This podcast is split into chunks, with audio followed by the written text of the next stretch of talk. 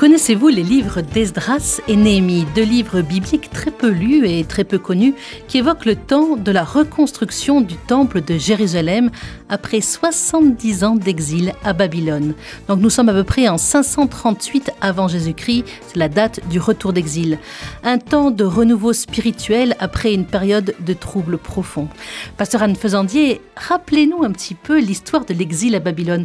Que s'est-il passé et pourquoi les Juifs ont-ils été donc exilés loin loin de Jérusalem, loin de leur terre sainte parce qu'ils ont perdu la guerre. Et comme souvent, bah, la guerre contre Babylone, ou dans l'histoire d'Israël, ils sont quand même régulièrement occupés.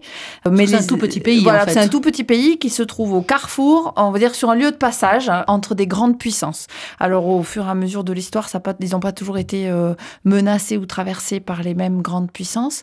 C'est autour des années 587-586 qu'a eu vraiment la crise euh, la plus importante. Donc bien sûr avant Jésus-Christ, hein, moins 587 ou 500 1986, avec Babylone, qui décide vraiment de soumettre très brutalement Israël, voilà, très, très violemment, avec euh, le roi de l'époque euh, dont on crève les yeux devant, euh, voilà, devant tous ces sujets qui sont rassemblés. Et le pouvoir de Babylone décide de déporter tous les gens importants, donc tous les cadres de la société, tous ceux qui ont une, place euh, importante, et ils sont emmenés euh, à Babylone. un certain nombre sont tués, emmenés à Babylone, d'autres sont laissés sur place et qui sont en général plutôt euh, les pauvres, les paysans, etc. Et on emmène toutes les élites, tous ceux qui savent écrire, tous ceux qui savent lire, et le temple de Jérusalem est détruit. Et on prend les objets précieux du temple de Jérusalem aussi. Absolument, et on les emmène Ça, dans, le, dans le trésor de Babylone. Ben, c'est c'est euh, un sacrilège, c'est ce de pire mais c'est ce qui est de pire parce que euh, c'est vraiment lié à la, destruction du temple. C'est-à-dire que jusque-là, on pensait, enfin les Juifs pensaient, que Dieu était avec eux dans ce lieu, dans le temple. Et donc détruire le temple, c'est chasser Dieu. C'est pour ça qu'ils sont tellement déroutés. Mais où est Dieu? Voilà, c'est la grande question qui s'ouvre à ce moment-là. Où est Dieu? Si nous, nous ne pouvons plus être sur notre terre, où nous a appelé Dieu, et si nous ne pouvons plus le rencontrer dans le temple, qui est le lieu où il est de rendez-vous, mais alors, est-ce qu'il est encore là?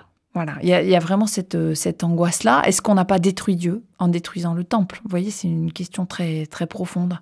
Et euh, l'histoire de l'exil, c'est euh, toute une histoire euh, théologique d'un peuple qui va repenser son rapport à Dieu autrement. Voilà, qui par exemple va se mettre à habiter le temps, le Shabbat, etc., comme une sorte de maison symbolique à la place de cette maison en pierre qu'ils ne peuvent plus avoir.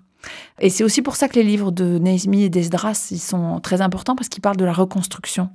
La reconstruction du temple, mais aussi la reconstruction en tant que peuple et la reconstruction théologique.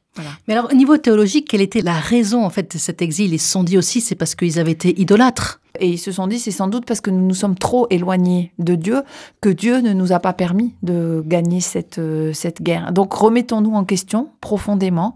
Essayons de de nouveau comprendre finalement qui est Dieu, ce qu'il attend de nous en tant que peuple, euh, en tant que peuple élu, et qu'est-ce que la foi, qu'est-ce que la fidélité à cette parole de Dieu. Donc c'est vraiment une crise euh, très profonde hein, que c'est existentielle, on bah peut dire. Existentielle et, et, qui en même temps, euh, c'est frappant quand on, on, regarde un peu comment a été écrit euh, l'Ancien Testament, de voir que cette période de l'exil est absolument fondamentale. C'est aussi le moment où on va euh, mettre par écrit beaucoup de choses qui jusque-là ne l'étaient pas, parce que c'est une crise tellement importante que tout d'un coup on se dit mais mais où est l'essentiel? Et fixons l'essentiel, gardons l'essentiel pour que en cas de catastrophe future on, on, puisse de nouveau se raccrocher à ça. Qui sommes-nous finalement? Où allons-nous? Qui est Dieu? Voilà dans ce, travail très profond qui se fait. On nous avait dit que ceux qui avaient été exilés, c'est essentiellement l'élite, et cette élite va bien s'intégrer, et elle va souvent aussi être auprès des rois. Parce que les rois en question, les rois de, Babylone, les rois de Perse, vont vite comprendre en fait le parti qu'ils peuvent tirer de ces de ces gens-là. Et puis euh, la coexistence, c'est pas toujours simple de vivre dans un pays avec un autre peuple qui est là au milieu. Qu'est-ce qu'on en fait? De ce, peuple-là. Alors, on peut le considérer comme un bouc émissaire, mais on peut aussi euh, s'appuyer sur lui et sur son savoir. Et voilà. Et c'est selon le, les moments de l'histoire, certains rois vont faire ça plus que d'autres. Au début de l'histoire d'Esdras et de Néhémie, on est à un, moment de l'histoire où euh, le roi qui est en place et qui s'appelle euh, Cyrus a autour de lui un certain nombre de gens qui sont issus d'Israël, du, peuple juif, et les a comme conseillers.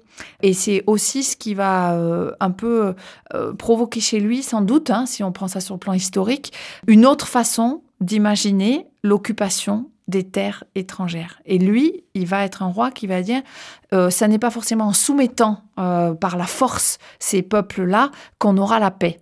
Pour avoir la paix, peut-être qu'il faut donner à ces peuples-là une façon de vivre, reconnaître finalement leur spécificité et les inclure dans un royaume plus vaste, mais en reconnaissant leur spécificité. Et il va renvoyer des gens qui sont des élites qu'il a à la cour du peuple juif en Israël en leur demandant de restaurer et de reconstruire euh, ce peuple pour qu'il puisse être un peuple à part entière dans son empire. Voilà. Donc c'est un païen, on va dire, un non-juif. Complètement païen. Par exemple, le prophète Ésaïe, euh, dans, qui, dans lequel on parle beaucoup de, de cette figure euh, qui va venir, une figure messianique, hein, de cet homme par lequel tout va changer, on peut très bien coller ça au personnage de Cyrus. Alors nous, on le, on le, lit souvent dans une perspective christologique, mais sans doute au moment de l'exil, ils l'ont lu comme étant l'annonce de ce roi qui allait changer les choses et qui a été Cyrus. Prenons la Bible, regardons donc le livre d'Esdras et le premier chapitre du livre d'Esdras, ça commence par l'édit de Cyrus. Oui, c'est très intéressant de voir comment c'est annoncé. La première année de Cyrus, donc dès qu'il est roi, roi de Perse, afin que s'accomplisse la parole du Seigneur prononcée par Jérémie, le Seigneur éveilla l'esprit de Cyrus, roi de Perse, qui diffusa dans tout son royaume cette proclamation par écrit.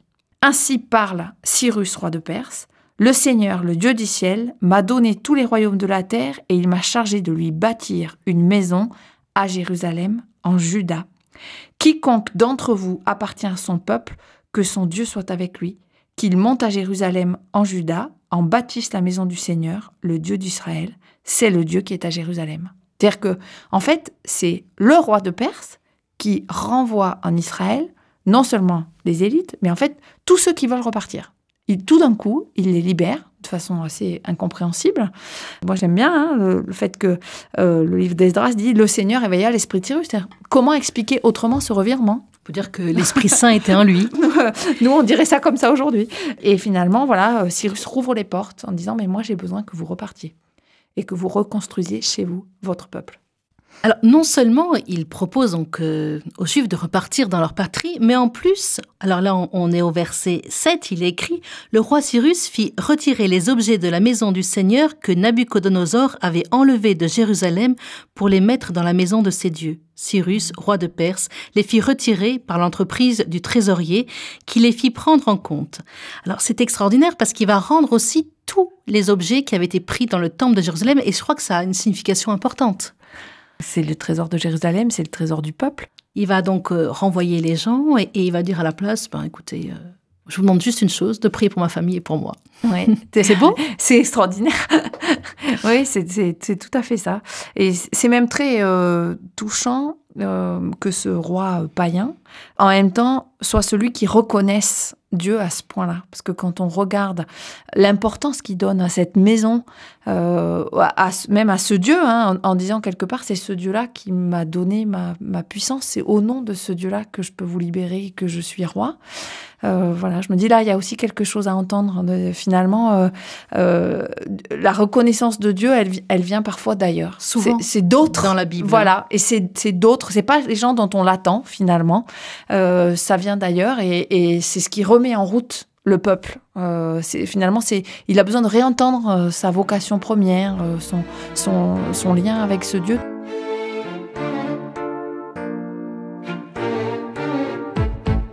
Donc en fait, euh, ils vont partir avec 5400 euh, objets qui avaient été pris euh, par Nabucodonosor, des ustensiles donc sacrés, et puis y avoir une longue liste de déportés. Alors on peut lire, hein. alors bien sûr c'est c'est pas à lire hein, parce que c'est c'est un peu rébarbatif, mais dans le chapitre 2, il y a la liste de tous les, personnes qui retournent euh, famille par famille. Alors, euh, les fils de un tel, ils sont tant, les fils de un tel, ils sont tant. Comme si chaque personne était importante. Oui, mais ça dit aussi euh, le fait de se compter. C'est quelque chose qu'on trouve aussi plusieurs fois dans la Bible, hein, dans le livre des Nombres, mais là, on est un peu dans la, dans la même logique. Se compter, c'est se redire qui on est.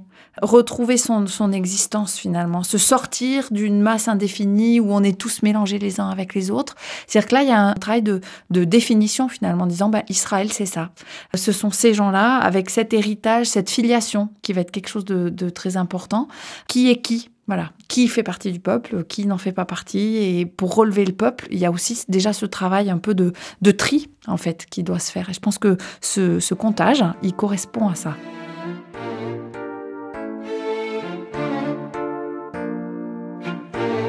Alors, Anne Faisandier, ensemble, donc, euh, nous essayons d'ouvrir le livre d'Esdaras et Néhémie, deux livres en fait qui n'en font qu'un. Oui, pendant longtemps d'ailleurs, ils en ont fait qu'un. On- C'est vrai qu'il y a deux figures. Il y a la figure d'Esdras, il y a la figure de Néhémie qui se répondent euh, l'une l'autre, qui sont un peu différentes. Euh, Esdras est un prêtre, Néhémie est un laïc, on, on dirait aujourd'hui. Ils n'ont pas tout à fait la même mission. Un est plutôt sur une mission, je vais dire, euh, spirituelle, Théologique. l'autre, voilà, théologique, Juridique spirituelle, aussi. juridique. Et l'autre est plutôt sur une mission très concrète de reconstruction de la ville. Mais en même temps, on voit bien quand on prend un peu de recul sur les deux livres que c'est la même mission, que c'est la reconstruction de Jérusalem dans tous les sens du terme, spirituellement, matériellement, euh, enfin voilà, en tant que peuple aussi, identitairement. Donc, on est après l'Exode et enfin au chapitre 3 d'Esdras, ils arrivent. oh, pardon, après l'exil, pas après l'Exode. Nous sommes après l'exil. Euh, donc, euh, il y a eu 70 ans d'exil et maintenant, ils vont donc se retrouver au chapitre 3 à Jérusalem. Et qu'est-ce qu'ils vont essayer de rétablir tout d'abord? C'est d'abord le culte. Tout à fait. Et ça montre bien que c'est l'enjeu de cette reconstruction, avant d'être matériel, est spirituel. Et moi, je suis frappée de la façon dont c'est, raconté. Donc, je, je lis euh, juste les, les premiers versets du chapitre 3. Le septième mois arriva et les Israélites étaient dans leur ville. Alors, le peuple se rassembla à Jérusalem, uni comme un seul homme. Et on voit bien, cette question, c'est le uni comme un seul homme. Ceux qui sont partis, ceux qui sont revenus, ceux qui sont restés, ne faire plus qu'un redevenir un peuple, re- refaire communauté, on dirait euh, aujourd'hui. Josué, fils de Yotzadak, avec ses frères les prêtres, et Zorobabel, avec ses frères, bâtirent l'autel du Dieu d'Israël pour y offrir des holocaustes selon ce qui est écrit dans la loi de Moïse, l'homme de Dieu. Donc là, on voit bien aussi à quoi est-ce qu'on se rattache à Moïse. Et euh, la, la loi donnée dans le Sinaï va être vraiment au Sinaï, va euh, devenir vraiment le point de repère pour reconstruire. On va pas reconstruire le peuple euh, comme ça simplement en, en instituant des lois civiles, etc. Oui, il y aura cette démarche-là de justice, mais il y a d'abord une référence qui nous précède, et cette référence, c'est ce qui a été donné à Moïse euh, au Sinaï. Et comme par hasard, juste après, qu'est-ce qu'ils font? Euh, Verset 4, ils célèbrent la fête des huttes, comme il est écrit. La fête des huttes, c'est quoi? C'est justement la fête qui se rattache au moment où la loi a été donnée à Moïse et où on se souvient, année après année, à la fois de l'errance du peuple dans le désert, c'est pour ça qu'on se met sous des huttes ou sous des tentes, et en même temps de, de cette expérience fondamentale d'un Dieu qui chemine avec nous dans le désert. Et moi, je trouve ça extraordinaire. Ce peuple qui, au moment où il revient à Jérusalem, où il pose de nouveau ses valises pour se reconstruire, se rappelle de quoi Du moment où il était en marche dans le désert. Donc, c'est pour ça que Exode, exil, c'est Voilà, c'est oui, voilà, c'est pour ça que je me suis un peu appuyée sur le, le lapsus, mais, je crois que vraiment, on, on rétablit le culte, mais en rétablissant le culte, on se réinstalle dans une filiation et dans une parole qui vient de bien avant l'expérience de l'exil. C'est bien la terre promise. Voilà, on est vraiment, on se, on réhabite la terre promise et donc on réhabite la promesse qui a été faite par Dieu à Israël et on va réhabiter les lois qui ont été données à ce moment-là. Alors en fait, c'est intéressant sur le plan historique parce que vraisemblablement ces fameuses lois de Moïse, elles ont en fait été mises par écrit par Esdras. Avant, elles, étaient seulement orales. Donc euh, le travail de reconstruction, il est aussi un travail de refondation. Et c'est drôle parce que c'est exactement ce que dit le livre d'Esdras. Euh, je lis juste le verset 3 du chapitre 3. Ils rétablirent l'autel sur ses assises malgré la terreur des peuples des pays, et ils offrirent là des holocaustes au Seigneur. Voilà, il s'agit de se réasseoir. Non seulement l'autel, très concrètement, le temple, Jérusalem, mais on se réassied aussi spirituellement. Ah oui, mais vous avez bien lu qu'il y avait des problèmes avec les gens du pays. Et oui, parce que c'est pas si simple. Ils sont pas très contents. Évidemment, et alors on est là aussi dans des problématiques tellement actuelles. Tellement actuels. Ceux qui étaient là depuis un moment, ils voient arriver certains qui étaient là avant, mais qui étaient partis et qui se reviennent. Et qui reviennent, et alors lesquels des deux sont les plus légitimes? Et alors il y a ceux de l'intérieur du peuple, euh, donc ceux qui étaient juifs, et puis c'est ceux qui habitent la terre de Judée, et la terre de Judée, eh ben, les gens sont mélangés avec des gens qui sont aussi pas que juifs. Et donc il va y avoir une double opposition de l'intérieur et de l'extérieur. Une opposition de ce que la Bible appelle les peuples aux alentours qui vont avoir peur, en se disant, mais attention, si Jérusalem se reconstruit, si le peuple redevient fort, ça veut dire qu'ils vont de nouveau être capables de faire la guerre. Donc c'est un danger pour nous. Finalement, on était dans un état de paix. il y aura tous ceux aussi, les juifs qui étaient restés. Vous avez bien dit que c'était plutôt la caste noble qui était partie et les érudits. Et ceux qui étaient restés, ben, ils sont un peu mélangés, ils sont mariés avec des étrangères, etc. Donc euh, il y a en fait euh, un problème de mariage mixte aussi. Oui, tout à fait, qu'il va falloir reséparer, disant euh, ben, qui est le peuple élu. le peuple élu, c'est Israël. Donc qui en est et qui n'en est pas. Et il va y avoir vraiment une, une coupure qui va devoir se faire, hein, puisque le, livre d'Esdras raconte quand même, effectivement, on, va demander au mariage mixte de se séparer. Hein. Ben, aux femmes et aux enfants qui sont nés des issues mixtes de partir. De partir. Et ça, c'est quand même une violence. Euh, on retombe hein, toujours sur cette, euh, cette violence de la séparation du peuple élu avec les autres.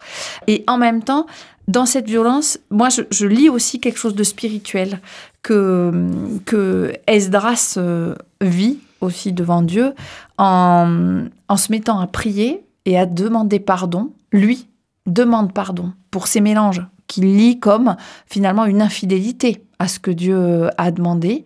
Et vraiment, il demande pardon, en fait, à Dieu euh, en s'incluant à l'intérieur du peuple. Et en disant cette faute-là, qui est là celle de ceux qui sont restés, mais finalement c'est la même que la nôtre avant qu'on parte, et c'est la même de tous les temps immémoriaux, et c'est là où ça nous rejoint, euh, c'est la même chaque fois qu'on n'est pas fidèle à ce que Dieu nous demande, à ce qu'il à ce qu'il attend de nous. Et donc je crois qu'on peut aussi lire cette violence-là comme la violence qu'on on se fait à nous-mêmes ou qu'on fait à Dieu chaque fois qu'on n'est pas fidèle à sa parole, et où nous-mêmes on se coupe de lui. Je crois qu'on peut aussi vraiment lire ça.